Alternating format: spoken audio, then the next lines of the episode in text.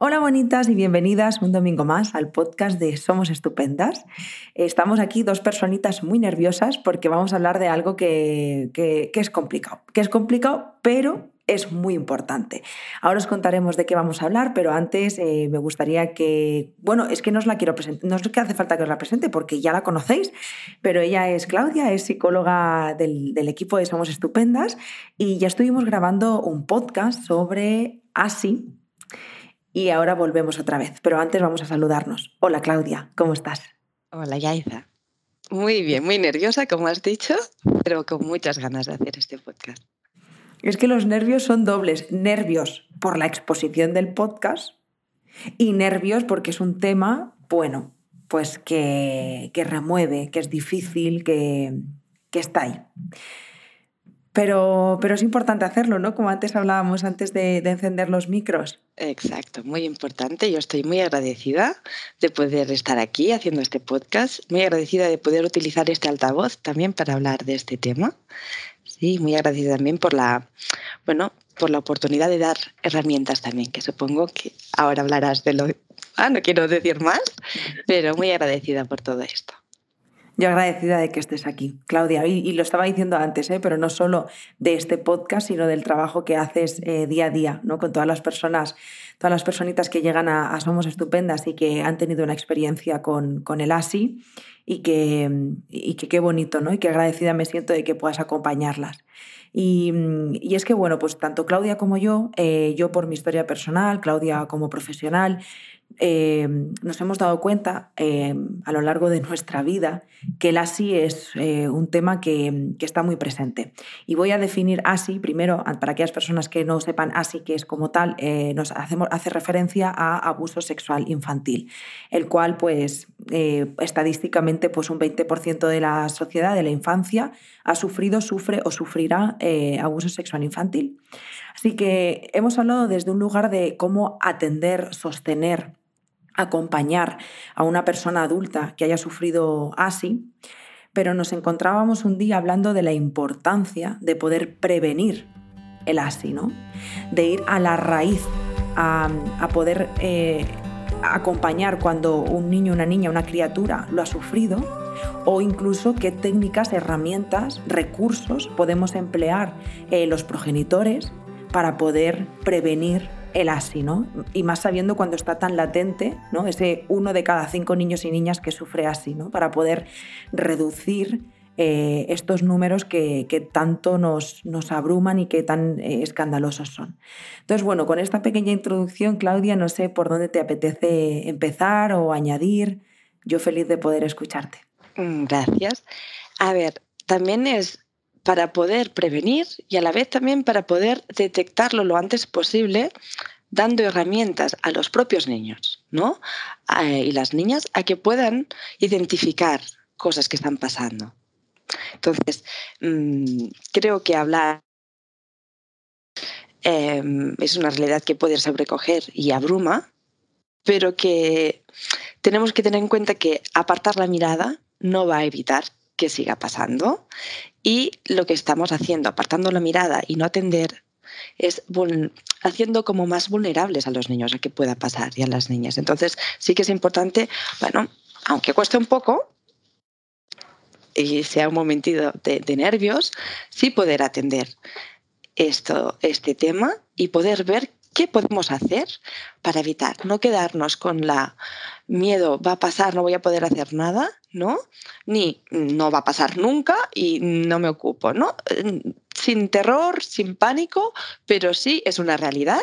Como bien has dicho, uno de cada cinco va a sufrir o ha sufrido antes de los 17 años un abuso sexual infantil. Entonces, cuantas más herramientas tengan los niños para poder protegerse y cuanto más herramientas sentimos que tenemos los adultos, los padres, los cuidadores para poder protegerlos, mejor. Entonces, sí que me gustaría empezar por hablar de que, por desgracia o por suerte, no hay un síndrome ¿no? del abuso sexual infantil. Va a depender de muchos factores, de muchas variables, ¿no? Mm, que pueda presentar una sintomatología, que no la presente, ¿no? Puede haber incluso casos en que hay disociación, no presenta nada y puede salir más adelante en la edad adulta. ¿no? Entonces, mm, no podemos trabajar mucho mirando qué es la sintomatología que está presentando el niño, pero podemos trabajar con los factores. Hay factores de riesgo ¿no? que los pueden exponer y hay factores protectores que los pueden proteger de esto. Entonces nos vamos a dedicar un poquito a mirar cuáles son esos factores de protección para potenciarlos, tanto para trabajar ¿no? con ellos y, y proporcionarles esas herramientas, como para que estén allí a su alcance si alguna vez les ocurre algo y puedan identificar ¿no? y puedan pedir ayuda. Entonces, lo importante aquí es poder comprender que pasar puede pasar y que lo mejor que podemos hacer en estos momentos es poder trabajar la prevención para evitar que pase. Y que si pasa alguna vez, el impacto sea pues, el menor posible para el desarrollo del niño. Que de hecho aquí, Claudia, perdona, pero fíjate que ahora no recuerdo las estadísticas, pero es que em, hay un porcentaje muy alto, es que no, sé si es el 60%, que no lo contara nunca. Y el porcentaje que lo... Sí, no sé si sabes, ¿sabes el...? Me acuerdo, no sé, es que no creo que era un 60, creo que era un 90% de los casos no lo van a contar hasta que no llegan a la edad adulta. Claro. Entonces, eh, eh, pienso, es, es tan distinto abordar, atender, acompañar esa situación cuando acaba de pasar a cuando tienes ya 30, 40, 50 o 60 años, es que es muy distinto. Que nunca es tarde, ¿eh? yo desde aquí apoyo a todas las personas que hayan sufrido así a que rompan su silencio, pero... Y no perder la sensibilidad del, punto de decir que cuando pasa y cuando ocurre no deja de ser, ¿no? Aunque, aunque pueda detectarse pronto, em, bueno, no puede llegar a ser traumático. Aún así, poder intervenir en el momento, ¿no? Es como que va a permitir que no hayan tantas interferencias ¿no? en, el desarrollo ni tantas secuelas ¿no? a lo largo de, más años. Entonces, sí que me gustaría poder hablar de cuatro pilares. Yo lo he definido como cuatro pilares importantes para poder trabajar la prevención. El primer pilar muy importante es poder hablar con los niños de los secretos, lo voy a detallar poquito más tarde. Luego, el segundo pilar es la creación de espacios de comunicación. ¿sí? Intentar, bueno, voy a hablar luego, ¿no? Pero sí que intentar buscar esos momentos de mirada a los niños que tanto lo necesitan, ¿sí? Y que aquí nos puede ir muy bien como factor protector. El tercer pilar sería respetar sus derechos. Voy a hablar de diferentes derechos que tienen los niños y cómo potenciarlos y cómo transmitirles que los tienen, ¿no? Y cómo ayudarles a que los puedan ir desarrollando ir em, remarcando. Y finalmente, el cuarto pilar sería como el empoderamiento, ¿no? Poder dar ese poder personal al niño para que pueda mm, en casos, pues contarlo, pero a la vez también pueda sentir que está, que, está valorado, que tiene una buena autoestima. De nuevo, lo explicaré luego, pero no puedo evitar, a medida que voy hablando, decir algo. Entonces, si te parece, puedo lanzar la pregunta de ¿qué es un secreto? ¿Sí? Porque, bueno, hablamos de secretos ¿no? y lo dejamos un poquito como que no que está al aire. Entonces vamos a buscar un poquito. Yo lo he buscado en la RAE lo que significaba secreto y en la definición es algo oculto, ignorado, escondido y separado de la vista o del conocimiento de los demás. Entonces entendemos que cuando hablamos de así, de abuso sexual infantil, y ponemos la palabra secreto, podemos ver que tiene mucha relación, ¿no? Porque una de las características más destacables es que se convierte en un secreto, ¿no? Entonces, ¿cómo podemos prevenir algo que se realiza bajo la ocultación, a escondidas y separado de la vista de los demás? Pues precisamente hablando de secreto, poder explicar a los niños la diferencia que hay entre los secretos que son buenos y los secretos que son malos. Porque un secreto bueno ¿no? No deja de conllevar también, igual que hemos hablado de los secretos, es como algo que nos puede dar una sensación de exclusividad, ¿no? De ser especiales para alguien, ¿no? De tener esa complicidad con alguien. Y tampoco tenemos que em, destrozar eso. Es decir, los niños pueden mantener secretos y es bueno y es sano que los tengan. Pero comprender que para que un secreto pueda mantenerse y, pueda ser considerado como bueno, tiene que ser un secreto que nos haga sentir mm, buenas sensaciones, ¿no? Que, sea algo divertido, ¿no? Que sea algo que nos... Mm, que, que cuando lo estamos manteniendo, ¿sí? Nos sentimos bien, ¿sí? Y por otro lado, también dejar la puerta abierta a poder incluso especificar cuando acompañamos a los niños a decir, bueno, los secretos pueden tener incluso una, una, fecha de caducidad, ¿sí? No van a ser eternos, aunque sean buenos, ¿vale? Pues vamos a preparar una sorpresa para papá cuando llegue. O vamos a preparar una sorpresa em, con una amiguita, vamos a, a, poner un idioma nuestro, ¿vale? Pero también eso, con el tiempo, puede tener para un año, dos años, ¿sí? pero contar con la posibilidad de poder poner esa caducidad. Los secretos malos. Los secretos malos, ¿cómo son secretos malos? ¿Cómo explicar y cómo em, ayudar a comprender a los niños que es un secreto malo? Un secreto malo es algo que, a diferencia del bueno, no nos hace sentir bien. ¿Sí? Hay algo que no nos gusta, que despierta, despierta en nosotros un poquito de malestar, entonces, cuando hay un secreto que es malo, que, que de alguna forma nos hace sentir mal, nos hace sentir ese malestar e incluso que nos podemos sentir atrapados en él, podemos buscar ayuda. ¿Sí? Entonces aquí sí que es importante pues, poder sentir la, la, posibilidad de poder hablar con papá, con mamá, con un profesor, con un abuelo, con una abuela, ¿sí? con alguien, ¿sí? pedir ayuda.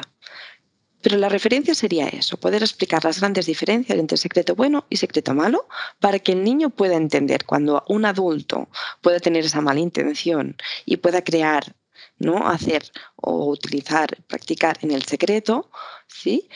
el hecho de que generen el malestar, que generen el, una sensación que no es agradable, ¿sí? Y que no es divertido, entonces, vale, quizá en el momento no puede hacer nada, como siempre digo, el, abuso de poder está muy presente, la corrección está muy presente, pero luego puede saber que con ello puede hacer algo. ¿sí? No es algo que se tiene que quedar para él.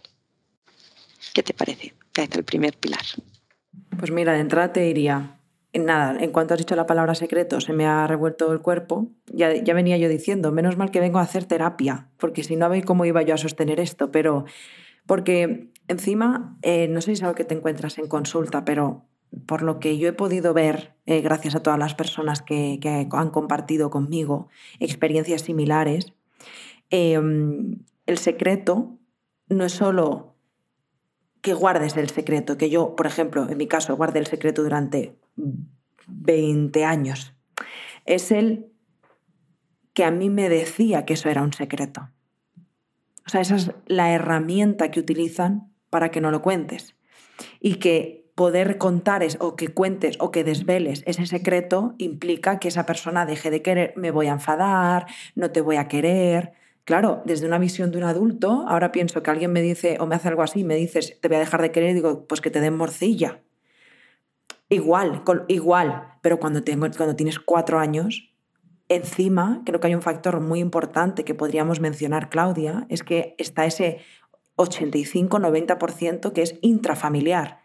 No viene una persona en un callejón y te hace daño a un niño pequeño, una niña en un parque. Es que es tu padre, es que es tu abuelo, es tu primo. Es una persona que está muy cercana a ti y que te quiere y que así te lo ha hecho saber toda tu familia. Con esa creencia también de la familia es lo primero, esto nadie te va a fallar. Entonces, si una persona que te quiere y que se supone que tiene la figura de protección te dice, esto es un secreto y si lo cuentas, dejaré de quererte, ¿cómo hace una criatura para contarlo. Claro, aquí por, eso, me parece tan importante esta herramienta, ¿no? Sí, es fundamental. Poder comentar que en este, en este caso, por ejemplo, este secreto para ti era divertido. Claro, no. ¿Generaba en ti malestar? Todo el del mundo. Vale. Y es que encima yo, yo, sentía que yo estaba haciendo algo mal. Claro. O sea, que tenía que avergonzarme por ello también. Claro, por eso vamos a hablar de, otras herramientas, pero sí que es importante ya como poder poner palabras y poder colocar en, en, cada lugar lo, lo, que corresponde, ¿no? Porque si hubieras tenido esa información de esto es bueno, esto es malo, es, uy, al menos algo me lleva a pensar que, bueno, quizá puedo contarlo. ¿sí? Aunque la otra persona me esté diciendo lo que me está diciendo, ¿no? Porque entra dentro de lo que papá, mamá me han contado o mi, mi, cuidador de referencia me han contado, ¿sí? Que no tiene que ser. Obviamente, e, el abuso sexual infantil es eh, por todas las consecuencias que lleva y por toda por lo que significa y por lo que cómo se produce, pues claro, es muy complejo, no podemos hablar siempre, ¿no? Habrá niños que igualmente, pues si va a ser su papá o va a ser su mamá, sabes, es difícil. Pero si de algún lugar recibe ese mensaje, será mucho más fácil que pueda contar con, o que pueda plantearse el buscar ayuda, que pueda plantearse el reconocer que vale, eso ya no es la movilidad, movilización de la culpa que genera en mí, sino que hay algo que veo que no tiene que ver conmigo, ¿sí? Y puedo hacer algo. Total, estoy, estoy de acuerdo 100%. De hecho, yo no puedo pensar, Claudia, qué hubiera hecho, pero probablemente me pongo en, en, los ojos de esa niña y pienso, pues sí, me querrá mucho lo que tú quieras, pero es que esto a mí no me parece... Igual hubiera dicho, mira, el primo me quiere mucho, pero eh, me hace cosas que no me gustan. A lo mejor lo hubiera soltado así, ¿no? Por eso digo que sí, 100%. Hablar de la importancia de los secretos me parece... porque despierta en ti un malestar y un a mí esto me han enseñado que no es lo que tengo que guardar. Exacto, ahí es el punto, exacto. Y eso es empoderar al niño.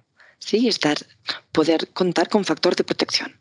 Ante eso yo sé que hay algo que no cuadra, voy a corroborar, ¿no? Voy a buscar ayuda, voy a mm, verlo desde otro lugar, ¿no? Entonces, hablaremos también ¿no? de estos derechos ¿sí? que necesitan sentir que tienen los niños a poder poner ese freno a los contactos. Pero me gustaría hablar antes del segundo pilar para mí como muy importante, que es el de poder crear espacios de comunicación. O sea, yo entiendo que es muy difícil en el día a día, con el estrés y con la vida tan frenética que llevamos todos, encontrar esos momentos ¿no? de pausa, calma, mirar a los niños y simplemente estar con ellos. Sí, pero es muy importante que lo tengan, que tengan ese momento de mirada, ese momento de escucha, ese momento de podemos hablar de todo si no hay ningún tema tabú con papá, con mamá, con el cuidador, quien sea, con el abuela, es que da igual, ¿no? Pero que en algún momento del día sería genial, si no de la semana, que puedan tener esa mirada, esa escucha. Y allí hablar de todo y obviamente va a salir, ¿no? Porque son cosas que, que salen en, la infancia, la sexualidad también infantil. Van a tener muchas dudas, van a tener muchas preguntas, o no preguntas, espontáneamente ellos también van a, a hacer comentarios o van a, a, querer hacer cosas aquí.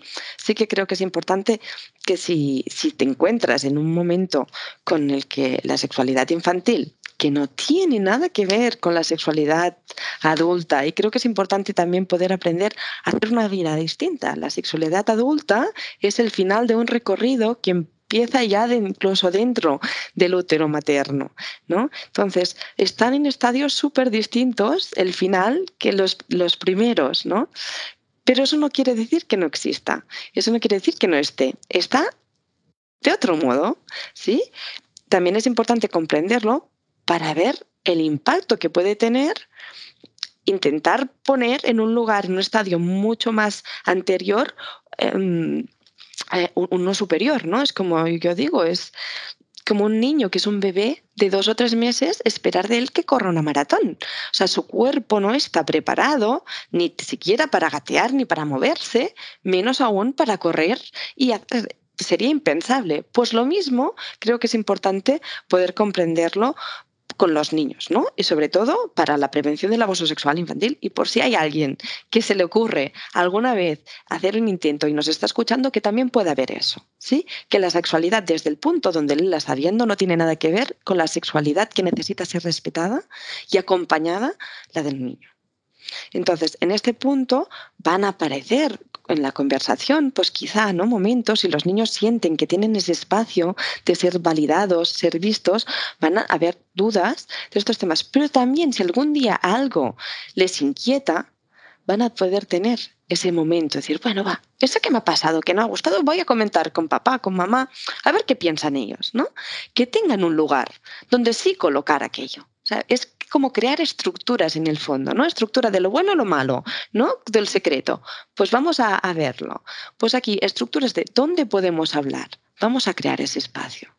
Y ese espacio será escuchar. Escuchar los problemas que tienen los niños, que no por ser niños no tienen. Pues a lo mejor su problema es que su amiga habla mucho más con otra amiga y no con ella. Bueno, pues vamos a sostener aquello, ¿no? Pero si poco a poco tenemos estos momentos, si alguna vez ocurre algo, ese niño, esa niña va a poder decir, vale, en este punto, aunque me cueste, creo que puedo hacerlo. Aquí puedo ser escuchada. Aquí me van a ver. ¿Sí? Entonces, a veces, pues, incluso echar una mano cuando vemos a, familias ¿no? que, que quizá, ¿no? Pues por, por, proximidad no pueden, pues también tener ese espacio con, con, los niños, ¿no? Poder mirar, pues si son los sobrinos, los sobrinos, pues si son eh, los hijos de una amiga, los hijos de una amiga, ¿no? Pero aquí utilizar también un poquito la tribu, ¿no? La, la, la red, ¿no? Entre todos de poder dar ese punto de eres importante, sí, me importa lo que te sucede, me importa mmm, cómo te sientes, ¿no? Para aquí también es importante el, conectar con el primer pilar, para que un niño pueda identificar que algo no le gusta, que es desagradable o que algo es divertido y es agradable, también necesita poder poner palabras, ¿no? Sus experiencias, tener un adulto acompañando, ayudándolo a colocar todo eso, le permitirá en el momento que algo sea desagradable poderlo verbalizar como es, ¿no? Mm, sin, sin, sentir que no tiene recursos o que no sabe cómo expresar eso, ¿no? Entonces también nos, como nos cuesta, ¿no? Decir algo que no sabemos ni que existe, ¿no? Pues es importante el acompañar poniendo palabras que los ayuden y el acompañar incluso la sexualidad para que ellos también tengan palabras, ¿no? Para poder nombrar las partes de su cuerpo, ¿no? Decir pene, decir vulva, pero que sepan a veces por ese pudor o por que venimos de donde venimos, ¿no? A nivel de cultural, que el sexo ha sido en general un tabú, ha sido un factor de riesgo para los niños. Poder saber que sus genitales se llama vulva un, una niña, bueno, aquí podemos entrar en otros debates, ¿no? Pero que, que sus genitales será la vulva o será el pene, pues le ayudará a decir, vale, me han tocado aquí o no me han tocado aquí, o qué pasa con ello. Si no tienen esas palabras, de esto no se habla en casa. Eso no existe. Tampoco pueden colocarlo mentalmente lo que les está sucediendo cuando sucede. ¿Qué sientes con esto? ¿Cómo lo ves, Yaida?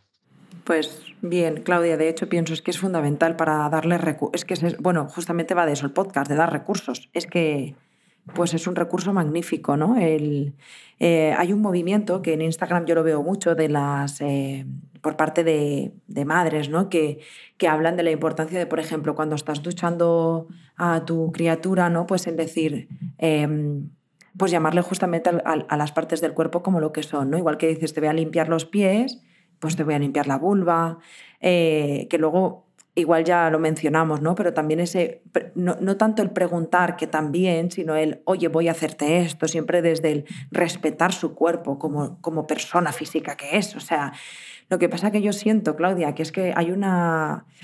Hay un adulterio, como, como que los adultos somos eh, superiores a la infancia. Y nos creemos en el derecho de que solo porque son criaturas podemos hacer con ellos como si nos pertenecieran. Ya, pero aquí mmm, creo que, que, va bien que venga el tercer pilar, que son los de los derechos, porque por encima de que sean, que, que seamos adultos, ¿no? Es como que estamos en ese estadio, no dejan de ser personas. ¿Sí? Y no dejan de ser personas que están en proceso de crecimiento, ¿no? De desarrollo y que todo lo que reciben lo van a integrar, ¿no? Como soy menos, ¿no? ¿Qué tal por tener este tamaño? Entonces voy a buscar ¿no? otros recursos para compensarlo, en vez de no, por ser quien eres, ya eres suficientemente eh, respetable, ¿sí? Y tienes derechos más allá incluso de la voluntad de papá y mamá. Es, como, como ser, ya tienes derechos cuando naces. De aquí creo que sí, que entrando en lo que decías de, de poder ir nombrando, ¿sí? Mm, es poder también ir explicando, transmitiendo ese derecho a su intimidad ¿no? personal que ya la tienen por ser niños, ¿no? Incluso poder hablar de sus partes íntimas y que puedan saber que son suyas y que son esas sus partes íntimas. ¿Cómo decirlo? Pues todo lo que está cubierto por ropa interior son las partes íntimas, ¿no? Es decir, aquí nadie debe tocarte, ¿sí? A no ser que pueda ser por higiene o a no ser que pueda ser en caso de mm, ir al médico, hay alguna, algún problema de salud. En estos casos, sí. Pero siempre igualmente, incluso en estos casos, se puede pedir permiso. ¿sí? No necesitamos hacerlo sin dar por supuesto de otra persona no mm, va, va, a querer. ¿no? no deja de ser una persona y puede decidir, ¿no? En algún caso, pues si tendremos que, que curar, pues aquí igualmente poder explicarle, pero ya hay una explicación. ¿sí? Ya hay un, pedir ese permiso que ya lo sitúa en un, en, un, sujeto, ¿no? Ya de alguna forma se transmite esa sensación de tengo ese derecho. ¿no? Por un lado, esa es intimidad, ¿no? a personal y empieza también desde el punto de que pueda decidir libremente si quiere o no recibir o dar muestras de afecto. ¿Sí? El poder, de el tener que forzar a los niños, no da un beso, no da un beso, aquí es como el cuerpo deja de ser mío y sí que es el objeto de mamá para complacer al otro. No. O sea, sé que va a ponernos en situaciones muy embarazosas a veces porque venimos de ahí, ¿no? Pero es importante poder respetar siempre al niño, preguntarle siempre al niño, ¿quieres dar un beso? ¿No? Porque una cosa es educar en el saludo, ¿no? Poder decir hola, poder decir adiós. Y no todo saludo necesita un, una, un contacto afectivo, ¿no? Necesita una muestra afectiva. Dependerá de cada persona y como depende de cada persona, vamos a preguntarle a la persona, ¿qué es ese niño? ¿Sí? ¿Quieres darle un beso? Genial, adelante. ¿No quieres darle un beso? Genial también, no pasa nada. ¿Sí? Porque aquí también ellos van a poder construir mentalmente cuál es el límite. ¿Sí? A eso quiero, a eso no quiero, y, este, y, se me respeta. Si en algún lugar no se me respeta, ¡ep! salta una alarma. ¿Sí? Y aquí ya entro en no me siento bien, oh, ¿qué me han contado? Si no me siento bien, ¿puedo? Vale, voy a buscar esos espacios de comunicación y lo voy a soltar ahí. ¿Sí? Si el niño constantemente es invalidado en esa elección de poder decidir si sí o si no, el, tener ese contacto, el abrazo, ¿no? Muchas veces incluso en, terapia aparece, ¿no? El punto de sentir el abuso y no deja de ser un abuso sexual, ¿no? El forzar a un niño a dar un abrazo. Y no quiero crear polémica, pero no deja de formar parte de su sexualidad en desarrollo el contacto con el otro. ¿Y cómo es ese contacto? ¿Abrupto, invalidante, forzado? o es un contacto respetado que, nace del placer, que nace del, del querer conectar con el otro? Entonces, ¿vale? A diferente nivel, una cosa será a nivel penal y a nivel legal, ¿no? Pero otra cosa es a nivel personal y subjetivo que forzar a dar un abrazo está rompiendo completamente con ese derecho a poder decidir sobre su propio cuerpo. Y eso puede, podemos hacer de una situación como esta un factor de riesgo o podemos hacerla un factor de, protección. ¿Qué te parece esta parte, Yaeda? Perdona, que si no, estoy la chapa. No, no, está perfecto. Ha habido un momento, Claudia, que estabas hablando de no me gustaría crear polémica. Digo, bueno, la polémica ya está lanzada, porque esto de hablar de, obligar a los niños y de la violencia que implica obligar a los niños a que les demos besos, abrazos.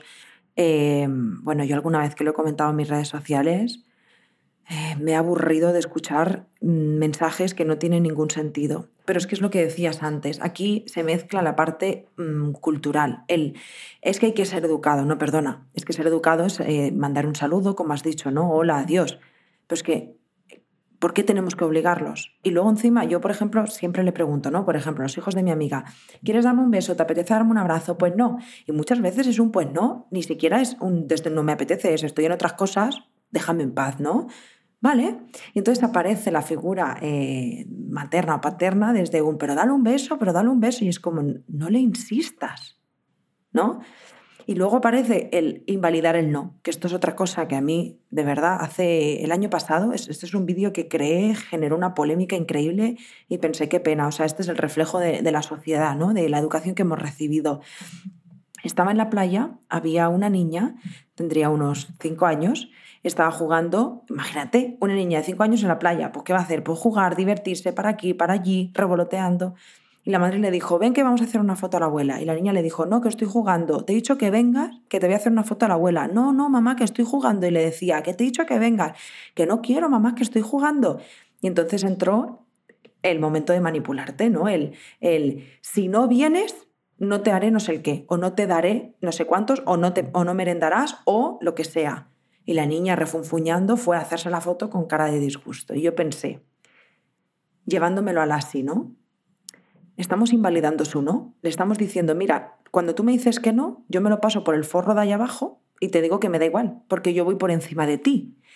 Y yo pensé, jo, no le podemos explicar desde un desde un vamos a entablar una conversación, vamos a aprender a negociar, voy a explicarte un porqué, o sea, porque era como muy autoritario. Sí, bueno, aquí también vemos un, pequeño fragmento, no sabemos cómo, cómo, puede ser, ¿no? En este caso, en esta, esta situación, ¿no? Entre madre e hija. Aquí mm, muchas veces nos faltan recursos, pero porque tampoco los hemos recibido, ¿sí? Pero sí que está, es importante, ¿no? Ver que una cosa es poner un límite, ¿no? Decir, bueno, pues hemos decidido hacer esto, vamos a hacer esto, e intentar, pues, incluso convencer inicialmente a que la niña quiera y la otra cosa es aquí cuando ya aparece la manipulación, la coerción. Claro, hacerlo de forma habitual llega al punto en que eso puede convertirse, convertirse también en un factor de riesgo, ¿no? El poder hacer las cosas una cosa son las consecuencias que se lleven ¿no? de no hacerse la foto y la otra cosa es la consecuencia que no tiene ninguna lógica de no, no tener otro premio. ¿no? Aquí hay un castigo por medio, pero entraríamos ya en algo mucho más eh, bueno, más complejo que el ASI, no sé, pero, mm, pero también complejo de, de, abarcar aquí.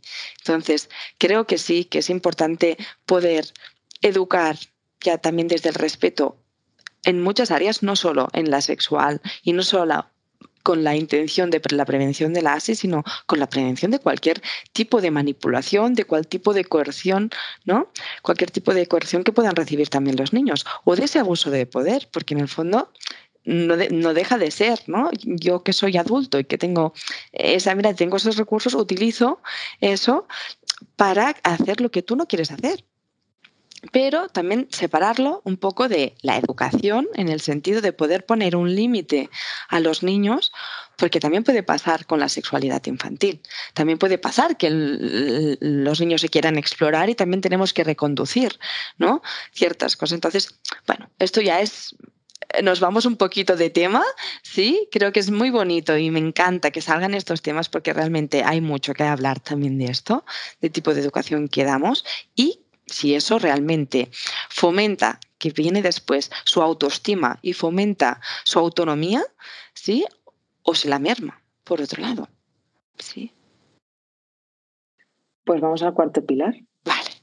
Bueno, y vamos con los derechos, sí, mm, también de los de mm, mostrar, em, poder, hemos hablado, ¿no? Del poder decidir libremente si quiere o no recibir y dar muestras de afecto.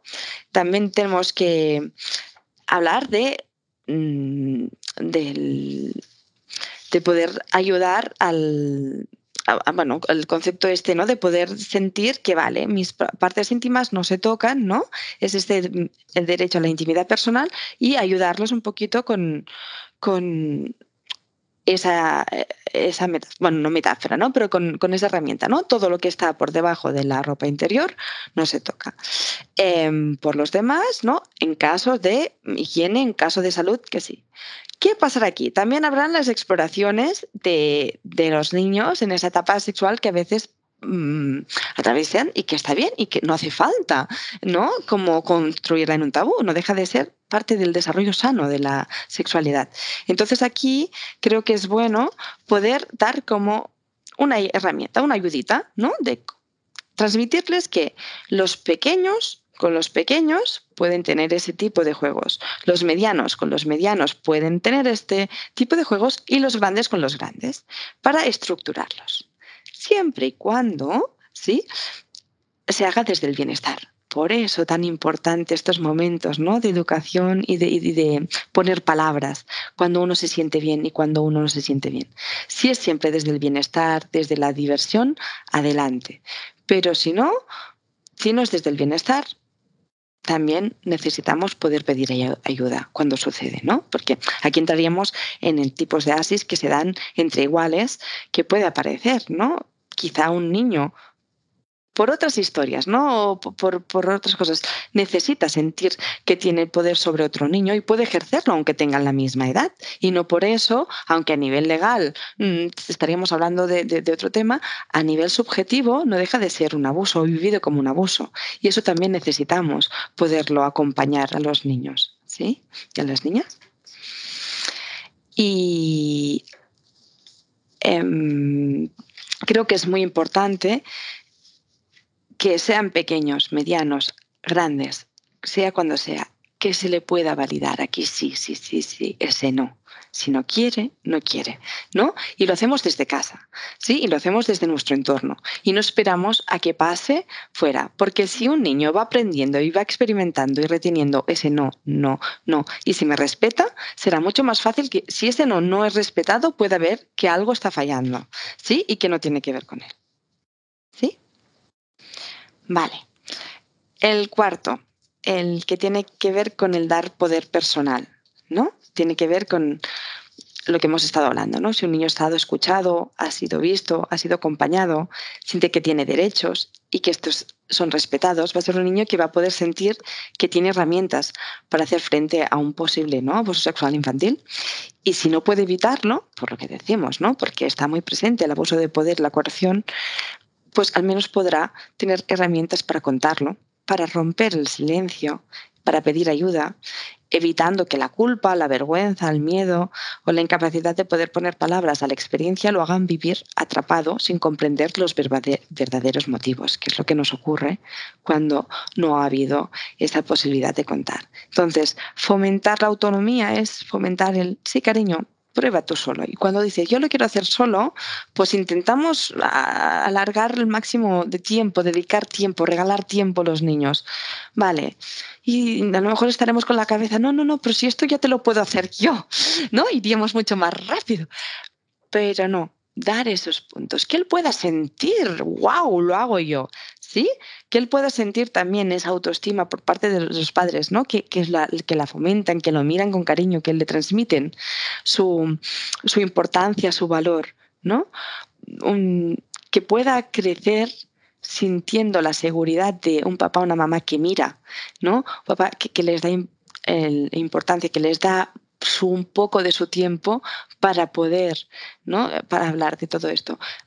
Eso ayudará, empoderará mucho también a los niños a que si alguna vez pasa algo, lo pueden decir. Y antes de que pueda empezar a pasar, ¿no? También puede decir, uy, esto ya sí no está dentro de lo que para mí es lo normal, es lo que me gusta, ¿no?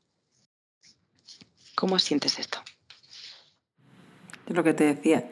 No, no, te lo decía antes básico y fundamental. Eh, ojalá no empoderar a los niños desde ahí, desde esa confianza. Lo que me doy cuenta, y eso lo has dicho antes y me parecía muy interesante también con lo de, buscar espacios, y lo digo desde desde el no ser madre. Y lo digo también eh, pues como humana que está envuelta en un sistema que nos empuja a producir, a trabajar, a, que no podemos atender, ¿no? Pero claro, es que es tan importante abrir esos espacios para dedicarlo a la infancia, eh, dedicar espacio para el juego, para la estimulación, para la escucha, para la educación, porque siento que nos vemos envueltas en un sistema que nos obliga y nos empuja a, estar a medias, a estar pero sin estar. Entonces, claro, yo no, yo no entro aquí, no es desde, desde el lugar culpabilizante a los progenitores, o sea, pienso, bendito lo que hacéis, os admiro. Pero es que realmente vivimos en un sistema que lo permite muy poco. Hay, cuesta mucho eh, crear esos espacios, ¿no? Igual también creo que es algo como muy capacitista y como muy elitista, más bien elitista, porque es una cuestión para mí, creo que es una cuestión de clases, porque esto se lo dices a una persona, pues una pareja que tiene buenos recursos financieros, que pueden permitirse reducir una jornada para poder dedicar espacio a la crianza. Pero claro, habrá personas escuchando este podcast que digan, a ver, si mi pareja trabaja de noche 12 horas para poder mantener la vida, yo trabajo de mañana, va no sé quién a buscarlo, mira chica, hacemos lo que podemos. Y es que es verdad. Y aquí no se trata de, de, culpabilizar a los padres, y, al revés, o sea, creo que este podcast mm, va dirigido a dar herramientas a los padres. Entonces, poder comprender que ese espacio de comunicación e, es, es, tan importante para la prevención es con el afán de que puedan buscar ese momento, pero no necesitamos mm, ir a un lugar concreto, romper la rutina o, o cambiar. No, puede ser el momento de te acompaño a dormir y antes de dormir cinco minutos me cuentas qué tal y eso es hacerlo cada día, eso es como un regalo impresionante. O por la mañana, antes de desayunar, pues me visto, ahí te visto, o te acompaño a que te vistas tranquilamente y vamos hablando. O si no se puede porque es la mañana va mucho más rápido aquí, pues intentar guardar un poquito de tiempo o si no, el fin de semana, ¿no? Pues buscar la tarde de domingo nos dedicamos a hacer un poquito el chequeo familiar, cómo estamos todos y donde todos hablamos, pero sí intentar buscar eso, cada una de las familias como puedan. Quizá habrá una familia que será muy elitista, pero tampoco tendrá tiempo porque estará haciendo de todo, ¿no? Ah, o porque habrá muchas eh, actividades. Habrá otra familia pues que no van a poder hacer tantas cosas, pero también estarán estresadísimas haciendo las básicas. En cualquier caso, pequeño que sea, pero que esté presente. Pueden ser cinco minutos, pueden ser diez. La cuestión es que el niño pueda ser visto un ratito y pueda expresar cosas que le suceden en su mundo y que ese adulto que lo escucha lo ve, ¿no? Y, le ayuda a poner palabras. Eso sí, que creo que es importante en la medida de lo posible, pero que en todos los hogares pueda haber. Estoy súper de acuerdo, Claudia.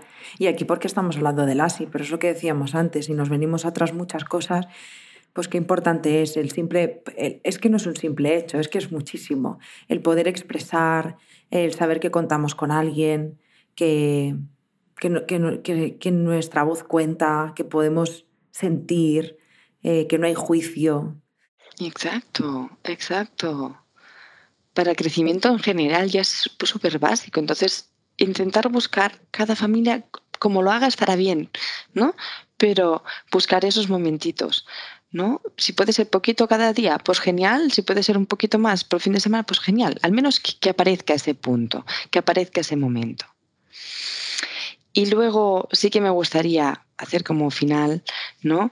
Eh, poder plantear, ¿no? ¿Qué pasa si realmente, pues a través de estos espacios o a través de estas herramientas, un niño finalmente eh, revela, ¿no? Explica que, ha sucedido. Aquí creo que también es muy importante el poder transmitir que no se debe culpar nunca al niño. Hacerlo habrá significado también un gran esfuerzo para él, ¿sí? O no, porque quizá tiene las herramientas, lo puede decir, pero algo viene de un malestar. Entonces, validar muchísimo, valorar muchísimo lo que ha hecho y el niño la niña necesita sentir que lo estás entendiendo, que, que, lo que lo vas a apoyar y que lo vas a proteger a partir de ahora de eso que le ha pasado. ¿no? Entonces, transmitir sobre todo que la única persona que es la culpable de ese abuso em, es quien lo ha cometido, ¿sí?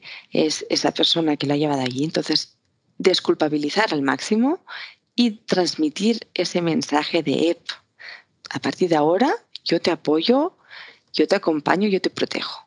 ¿Sí? ¿Qué te parece? Que ojalá.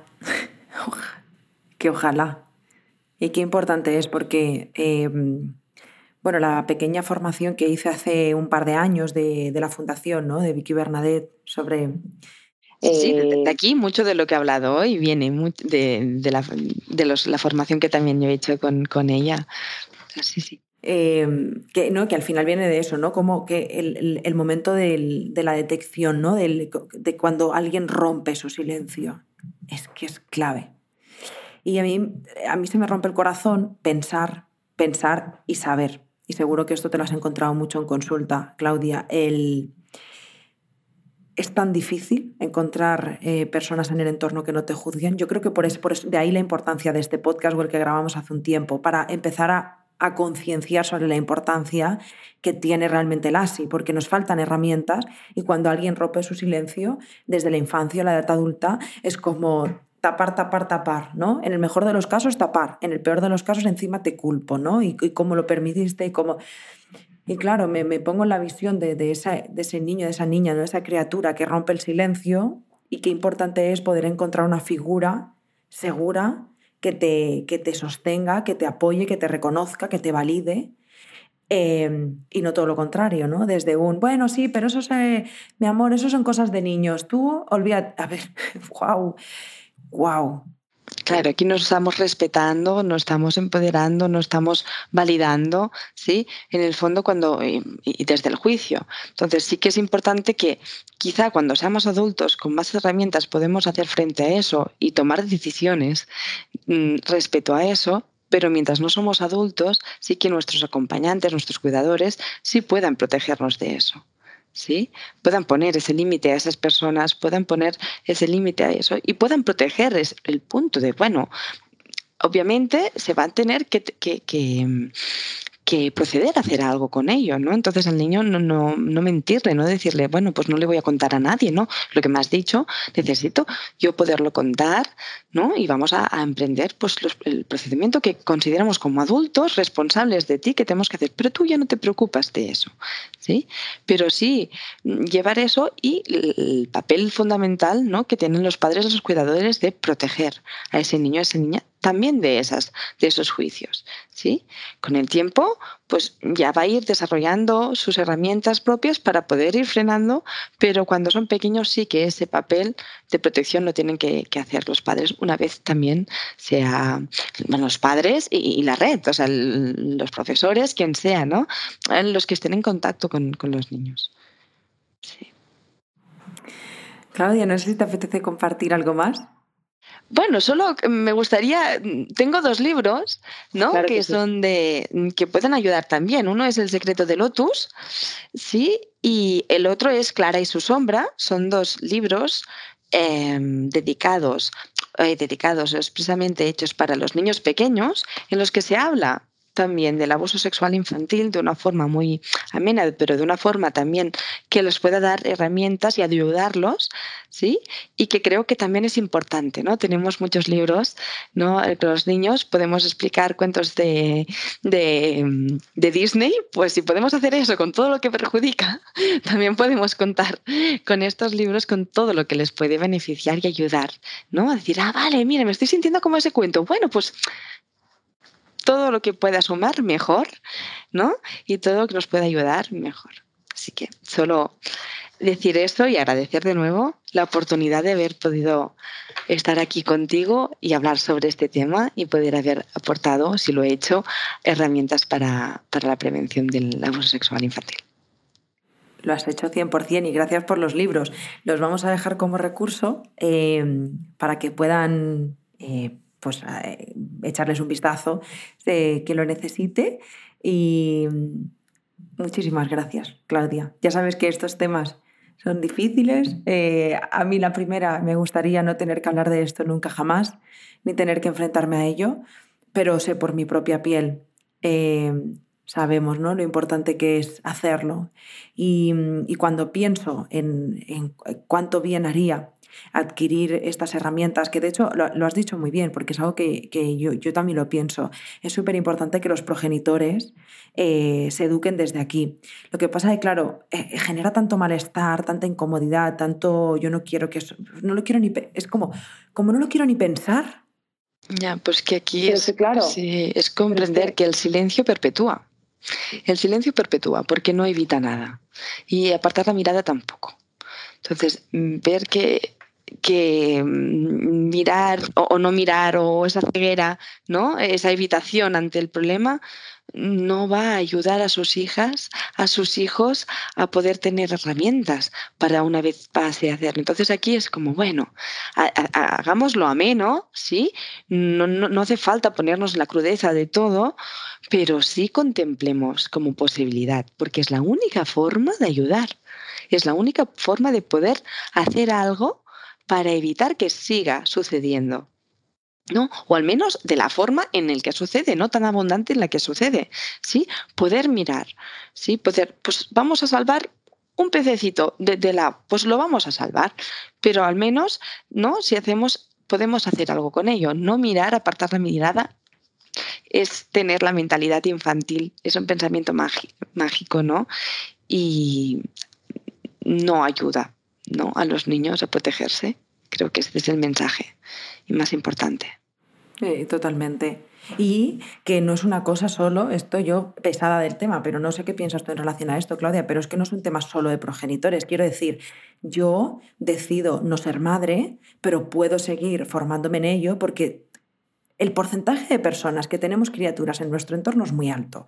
O tienes a la hija de alguna, de alguna amiga, de alguna sobrina, o eres profesora o profesor o, médico, o, sea, quiero decir, e, es que estamos rodeados de criaturas. Entonces, la detección no creo que sea solo eh, responsabilidad de los progenitores, yo creo que, que es algo social. O sea, es importante que tengamos herramientas para poder prevenir, para poder acompañar a los niños y las niñas que puedan estar sufriéndolo. Hay, hay una frase que precisamente de la Fundación Vicky Bernadette eh, la dijo un, profesor que, que tuve, que, que, siempre cuenta, creo que es mm, Polo, la, la, la, apellida Polo, que dice que para que un abuso se pueda mm, cometer, necesitamos a un abusador y a toda una sociedad que lo permita. ¿no? Creo que aquí es empezar a cambiar algo, ¿no? Empezar a cambiar algo poniendo conciencia y ahora recursos, ¿sí? Pero apartar la mirada solo favorece a alguien y eso no es al niño, ni a la niña. Pues Claudia, con este pedazo de frase que describe muy bien eh, el así, dejamos el podcast Gracias de corazón por todo lo que has compartido, porque estoy segura de que todas las personas que escuchen este podcast pues se han podido enriquecer de, nuevos aprendizajes y un nuevo, una nueva visión del así que, que es súper importante, así que gracias de corazón. A ti, a ti por esta oportunidad. Muchas gracias, Yaya. Tus nervios han merecido mucho la pena. y, bueno, vosotras, eh, lo decíamos al principio del podcast, yo soy consciente de qué temas generan malestar. Hablar de, de ASI, hablar de suicidio, hablar... Hay temas que nos incomodan y de los que preferimos no hablar pero es una realidad que está súper latente en la sociedad y que es importante que hablemos de ello. Así que si has llegado hasta este minuto, eh, gracias y sobre todo felicidades, porque mm, dice mucho de ti el hecho de que lo hayas hecho. Y yo como último favor eh, te diría que si conoces a alguna persona de tu entorno que pudiera servirle esta información, em, que se lo hicieras llegar. Porque una vez más, le puedes decir, mira, yo sé que esto genera incomodidad, pero eh, va a ser información muy valiosa porque cada vez que compartes ese podcast yo creo que estamos contribuyendo a poder proteger la infancia, que es, lo, que es lo más importante. Así que siempre lo decimos por la salud mental y hoy más que nunca por la infancia vamos a compartir este podcast y, hacerlo llegar a más personas. Así que nada más. Gracias de corazón, Claudia, una vez más. Y, y gracias a todas vosotras. Nos vemos y nos escuchamos el domingo que viene. Un besito. Chao.